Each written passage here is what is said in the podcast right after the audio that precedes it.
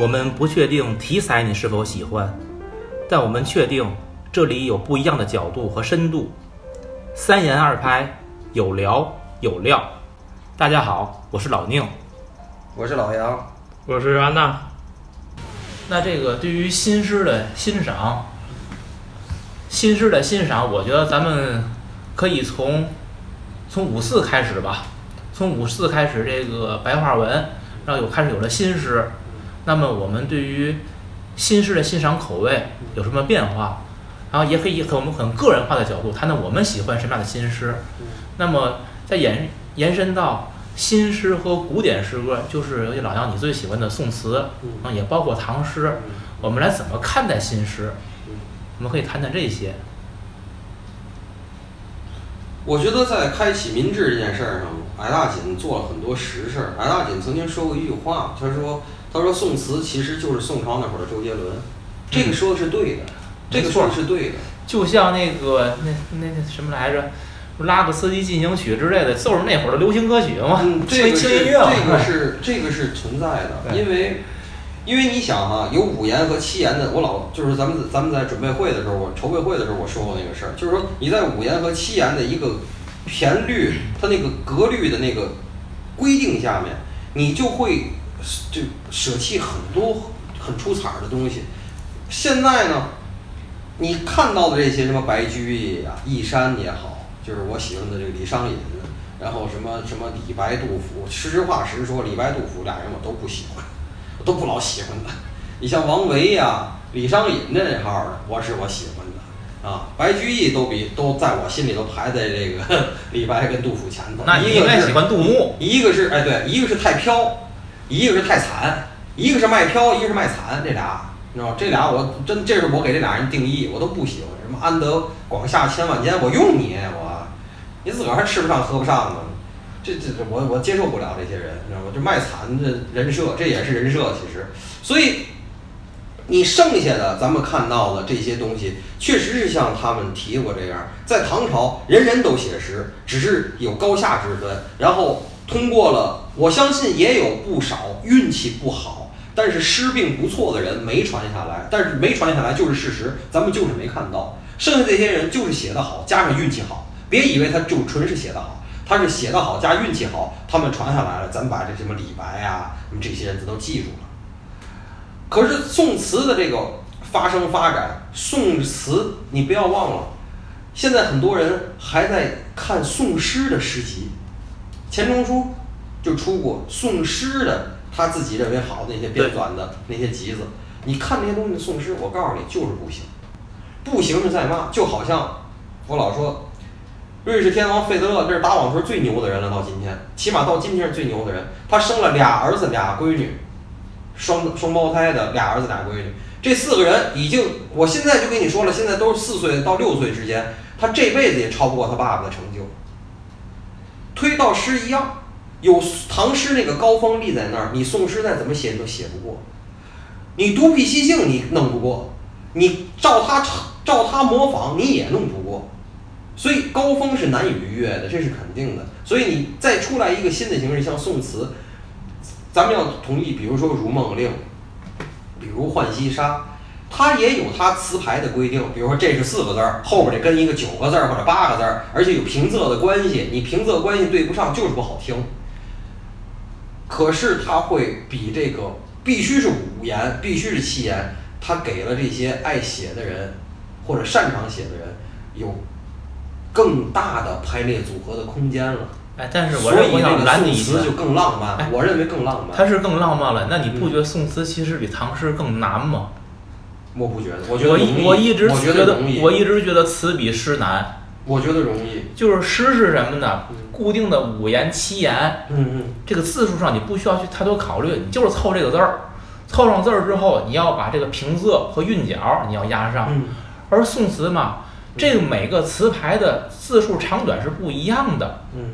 那就是说，首先可是你选择了浣溪沙，就是这么个整对，那就意味着就是说我如果我选浣溪沙，浣溪沙上阙三句儿，下阙三句儿，嗯，那我我就不能出了这个框儿。当然。那你如果我我写诗，嗯那我这一句七个字儿，我写三句四句儿、五句儿、六句儿，嗯我随便。当然，你如果说你说我写的是这个呃绝句还是律诗，嗯，那可能有这个四句跟八句的那么一个区别了，对吧？嗯但是你依然有一个灵活性。嗯嗯嗯但你这个词，我选定这个词牌，哪句的每一小句儿字既不能多也不能少，嗯。你不能说，哎，我这两句这么写写，本来想写浣溪沙子，哎呦嚯，贺新郎不错，嗯。我我哎我这跟贺新郎碰上了，你又改那个去，嗯。可是你你按贺新郎写，你写写两句，你又又，哎呀，浪淘沙是不是？我这又跟浪淘沙的字儿又合上了，你其实你是不能改的，就说你选定了一个大概的模板以后，嗯你就照这个填，他的那个长短只能你救活它，它不可能救活你。我觉得其实是更难了。我准备一期节目，我更多的我想的是什么，知道吗？比如说像咱们谈宋词吧，你说的难和容易，在我这来讲，我认为就像我要又要去看的李宗盛演唱会一样。李宗盛有的歌儿什么，比如《伤心地铁》，曲子是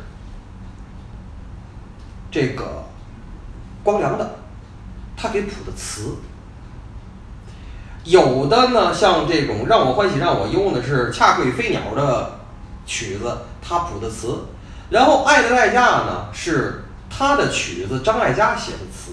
像别的什么你你像个孩子似的，是词曲都是他写的，那就意味着什么呢？你说这个词牌的事儿，我觉得更像是就是你是先有曲子，你给他谱词呢，还是先有词你给他谱曲？李宗盛特别爱给自个儿的一些就那个歌的稿啊、曲子都都都都写出来，而且你会在上面看他改了好多次、嗯好多次、好多次。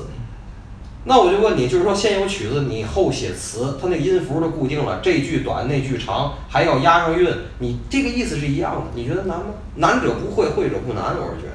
可是诗，我是我不喜欢，就是因为第一太工整，第二就是因为有五言跟七言这东西，它的自由度相对要低得多，它好多时候为凑字儿或者为了减字儿，会有一些高下之分。词不也是一样吗？它不也是为了凑那个字儿吗？是是，也可以这么说，有高各下都有各的高下。高峰就完了。哎其实真是真是，对我觉得你说，我忽然忽然想到的啊，你说的可能对，嗯就是宋人写词不那么难，是为什么？嗯，是他们熟悉每一个曲牌。当然，对，就是说，因为这些词牌本身的字数、节奏是固定的，嗯咱们现在读哪个都是新的，对人家来说，那就是无无数个范文例子，就是平平仄，然后平平仄仄仄哎平平，然后平平仄仄，然后怎么怎么着，就跟就跟八股一样，它都已经融化在血液那小里边儿。方块就在脑子里，啊对他就在那填方块对吗？，它就我蹦出一个家具一出来了，直接搜索哪个模板最适合，啪就进去了，没错，是那么个感觉。是的，是的，还有一个你刚才说的这个宋诗不如词，不如宋词，嗯我在想还有一个原因是不是？嗯，宋朝最牛逼的人都去写词了，他们可能不屑于写诗。原因，有这些原因，一个是不屑，一个是可能很多人努力过，发现不行，超越不了唐诗。而且是你看，同样的一个人，既写诗又写词的嗯，同样其实是诗不如词写得好。嗯因为我这个是看过一些，确实是这样。嗯嗯。还有就是说，现代诗从五四开始，咱们刚才开了个头儿哈，我这方面的比较偏，因为我在我在我的这种青春期的时代，我喜欢的几个人都是他妈的，说实在的，就是很他妈作的人。你像我爱看这个歌德的歌德的这个《浮士德》，我不行，我爱看《少年维特的烦恼》，为什么呀？好理解，薄，还说的是搞对象，就是真的，这上他上他占我喜欢的三条，好理解，我就是我这人特别承认这些。第二，薄，嗯第三，他聊的就是全是搞对象，嗯然后然后爱徐志摩。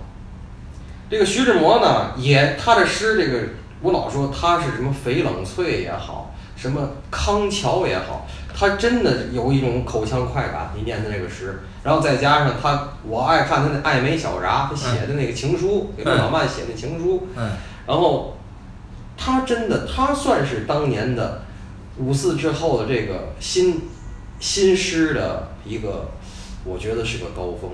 你看过胡适那些白话诗，那他妈没法看。胡适那叫白开水，啊，那都没法看，那都真是就一点文采都没有。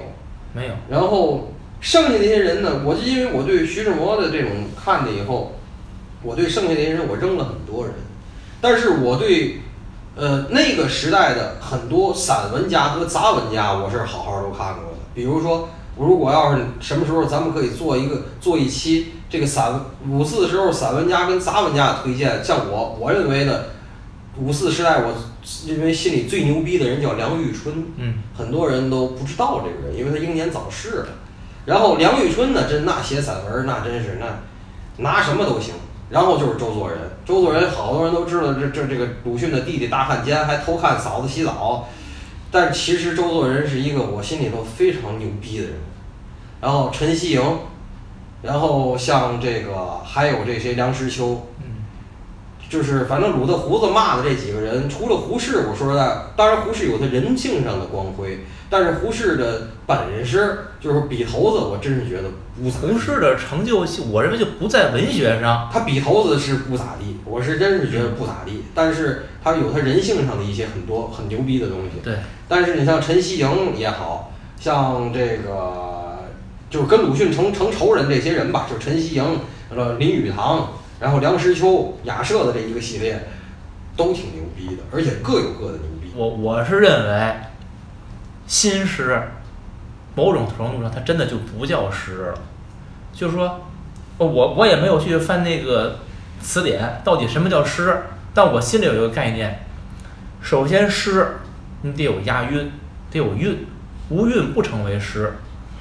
然后这个字数长短，因为历史上就是写唐诗的年代，那李白就有他的自由诗的，就不按那个规定字数来，对吧？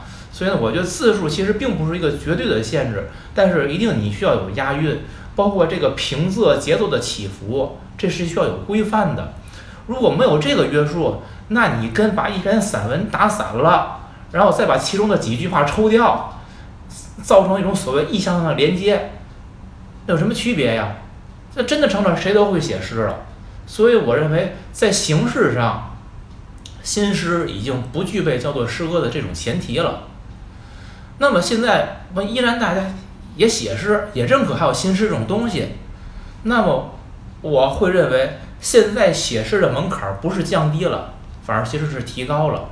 就是古人写诗，我至少有一个那个五言七言，有绝句律诗，有乐府，有诸多的限制。他告诉你，你得写成这样才叫诗，写的好坏是你艺术成就的水平。那么你写不成这个形式就不叫诗。那到了宋词，到了元曲，它依然有它的形式上的规定。可是到了现在，不管你写成什么形式，都叫诗。梨花体、乌星体，他也敢把自己叫做诗。谁写的东西都可以说我是诗人。在这种形式上对你没有支撑的情况下，门槛是表面上是降低了，但如果你真正写的成为好，让让人认可的一种诗，其实是更难了。所以我所以首先说，我认为形式上诗歌已经消失了，已经消亡。但是写出真正不受形式约束的，可以让我们依然在内心深处认同是诗的东西，是越来越少了。这是我对现在诗歌的一种观点。歌词算吧，有的歌词，你如果把那个曲子拿掉，他说他是诗就是诗，他说他是散文就是散文，全看他怎么想说。因为我说形式上现在没有规定，你说你怎么判断？没有标准了。嗯，我突然想起一个事儿，那么诺贝尔文学奖怎么会给 Bob Dylan 呢？Bob Dylan 绝对不是因为他歌儿《Blow in the Wind》得的诺贝尔文学奖吧？他是因为他的歌词儿。你歌词儿首先说这个英文诗，首先它也是有押韵的。那个迪伦押不押韵，我没研究，我不知道。听他的歌儿有啊，有啊。对，就是如果它有押韵的话，首先我认为诗歌上它是成立的。而你看咱们现在新诗人写诗，好像对于韵脚的考虑并不多，对吧？他们也会有，但是并不很看重。而且古人写诗那个所谓的押韵，人家是有有书来规定的，就是哪个哪个哪个是同一个月，谁跟谁来压，那是明确有字典可查的。你现在没有啊？我手里这本《朦胧诗诗选》啊，一九八六年四月第一版，一九八六年九月第二次印刷，印数是两万零一到五万册，以前还有印数。这本《朦胧诗诗选》呢，它是北岛一共有十篇，蔡其娇两篇，杜运燮一篇，舒婷是九篇，顾城是十四篇，这剩江河五篇，杨炼对杨炼也是我喜欢的，杨炼四篇。这些人当时他们八六八五年的这些表达，跟时代离不开，而且我是觉得，我个人觉得朦胧诗那个时代，就是我成长青春期那个时代，是现代诗的高峰，而且北岛的像北岛的成就，在我心里不比徐志摩差。徐志摩呢是在我心里头是什么呢？就是李宗盛，这小情小爱让他写的呢没毛病，真的没毛病。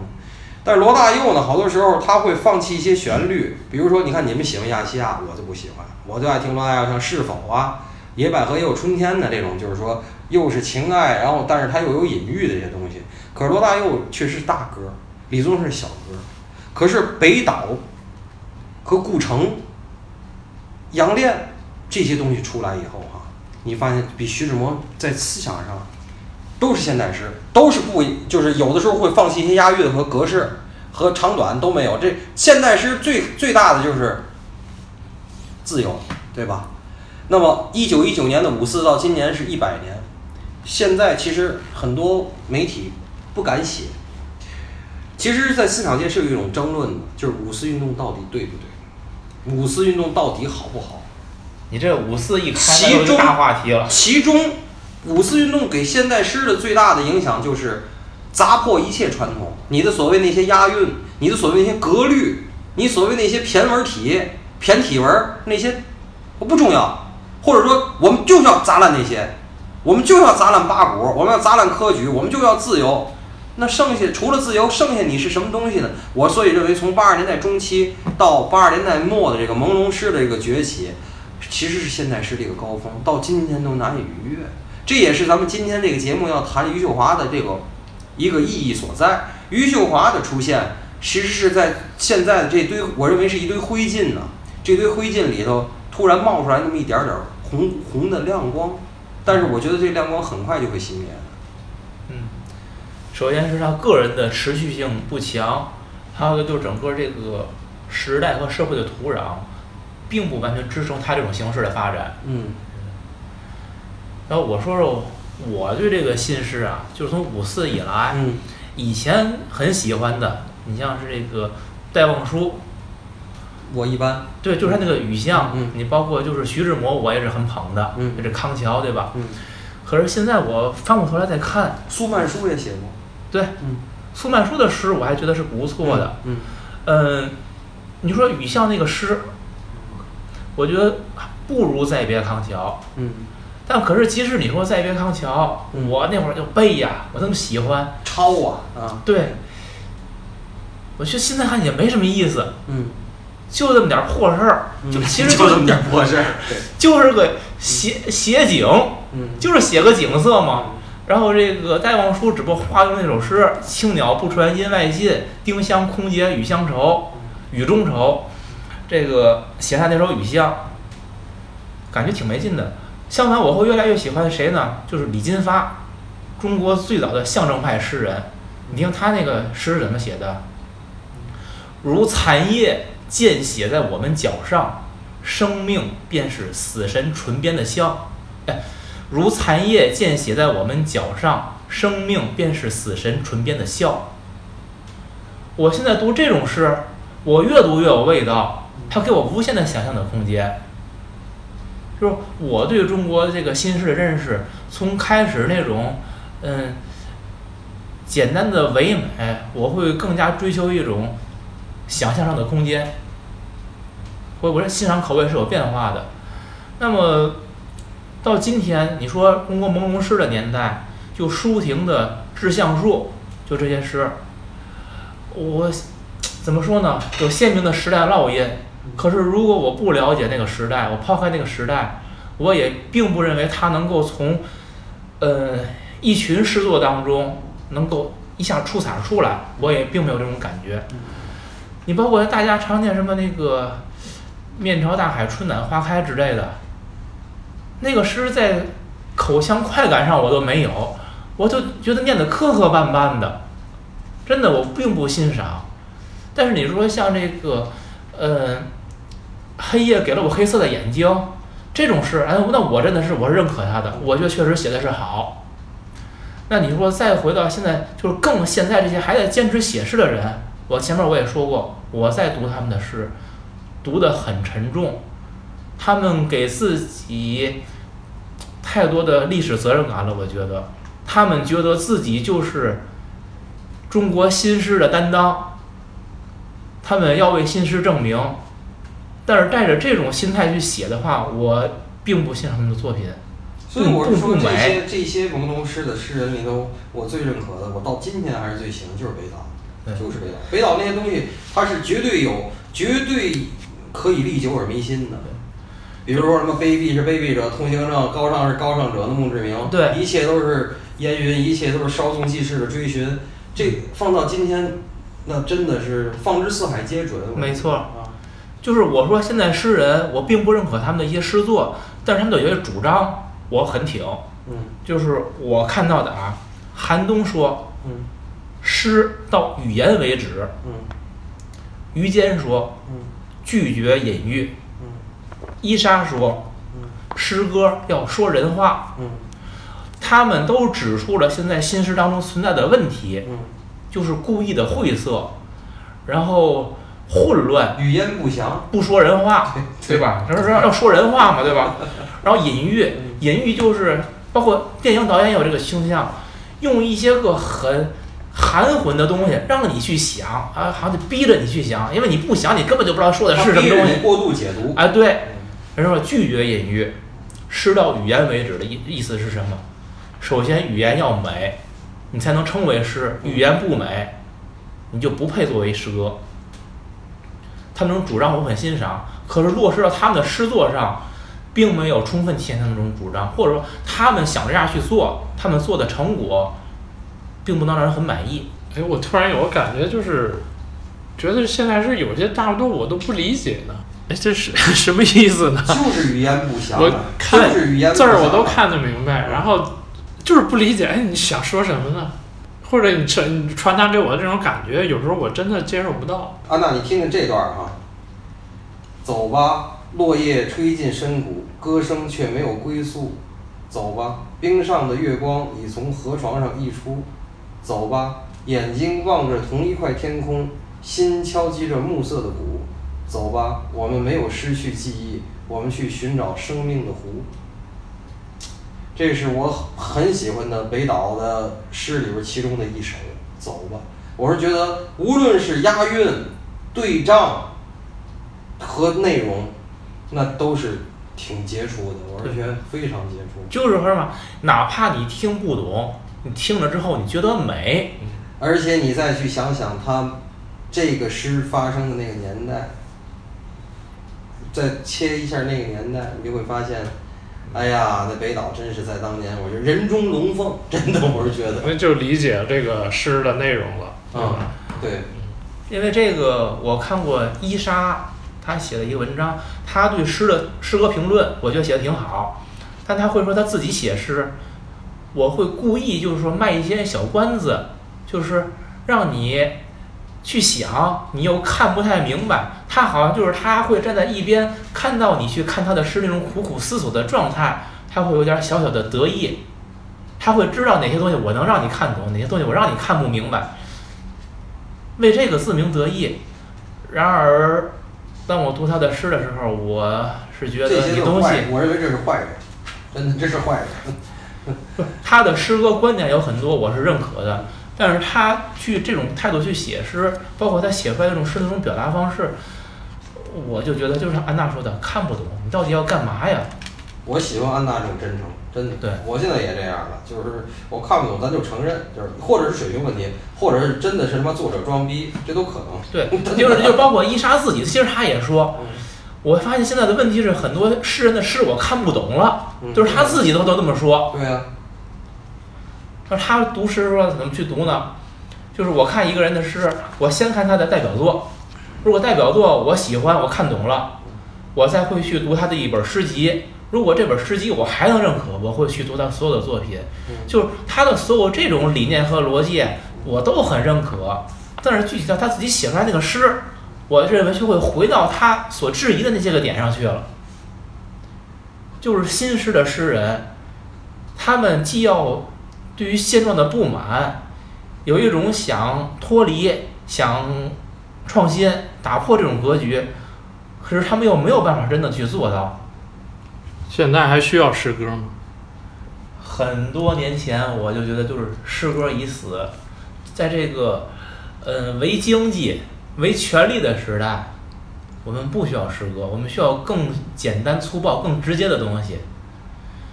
但是诗歌这么多年坚持下来，还是有人在写诗，包括那些个底层的人。有一个纪录片叫《我的诗篇》，里边就是专门写这些个农民工诗人、这些底层诗人的。余秀华引过这个陈喜年的一句诗，叫“再低微的骨头里也有江河”。就说你会感到，就底层的人，他能够写出这样的东西来。他的现在就是是不是门槛低了？写诗歌的这个当然是要求，就是我说，当然是。你叫一个小朋友过来，你让他不有有北那个岛就是北岛弄的六七岁的小孩儿，然后一人弄几句，你看着也倍儿牛，是吧？你看着倍儿牛。对，现在所以是一个困境，就是门槛儿低了，谁都可以写。但是我说，达到诗歌成就，为大家所公认，这个就变得很难。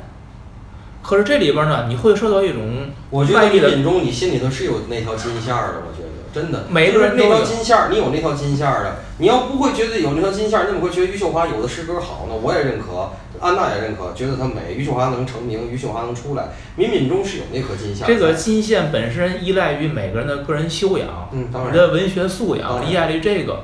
但是这里边像咱们会受一个干扰的因素，就是评论家，就是包括媒体，我现在也出出版听评论家说。是你咱是不听，这就跟看电影一样，谁的票房高，一定跟你之前的造势，跟你影评跟进的这个速度跟它是相关的。